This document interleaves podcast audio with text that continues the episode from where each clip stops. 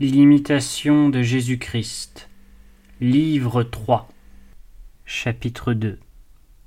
La vérité parle au-dedans de nous sans aucun bruit de parole. Parlez, Seigneur, parce que votre serviteur écoute. Je suis votre serviteur. Donnez-moi l'intelligence afin que je sache vos témoignages.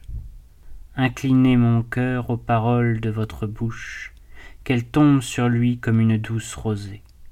Les enfants d'Israël disaient autrefois à Moïse, Parlez-nous, et nous vous écouterons, mais que le Seigneur ne nous parle point, de peur que nous ne mourions.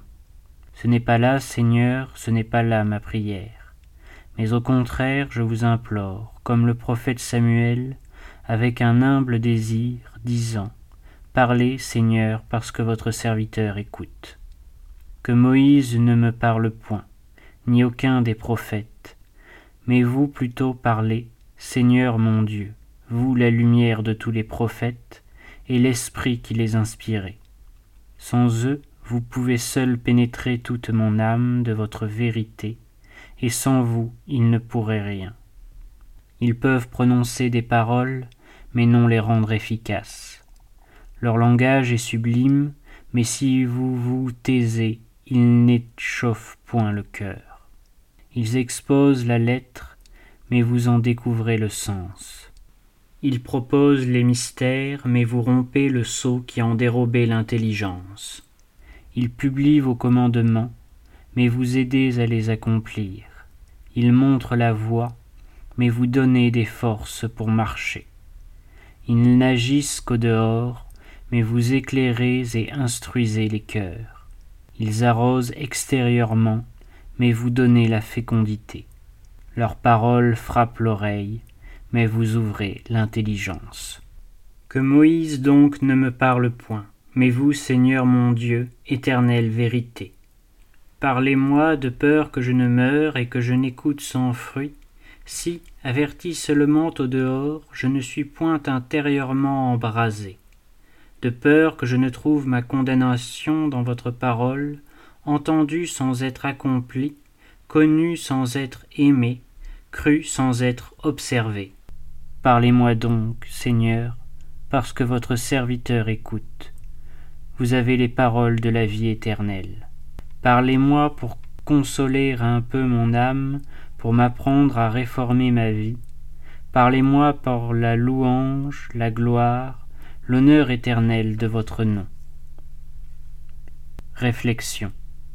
Il y a une voix qui nous parle intérieurement, et comme dans le fond de l'âme, lorsque, fermant l'oreille au bruit des créatures, nous ne voulons plus écouter que Dieu seul, et que nous l'appelons en nous de toute l'ardeur de nos désirs.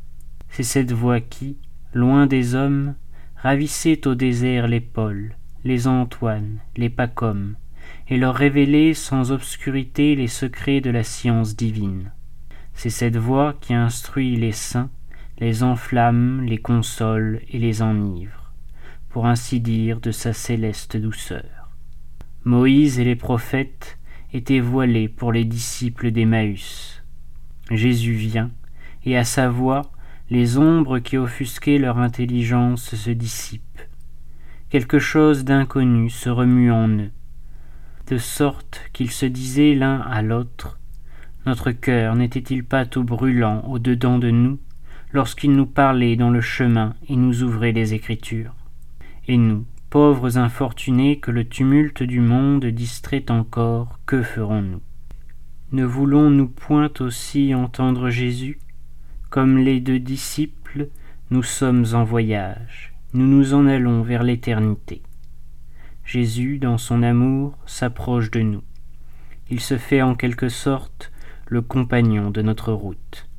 Mais, nous trouvant si peu attentifs, il se retire et nous marchons seuls. Effrayante solitude. Ah. Prenons garde que la nuit ne nous surprenne près du terme.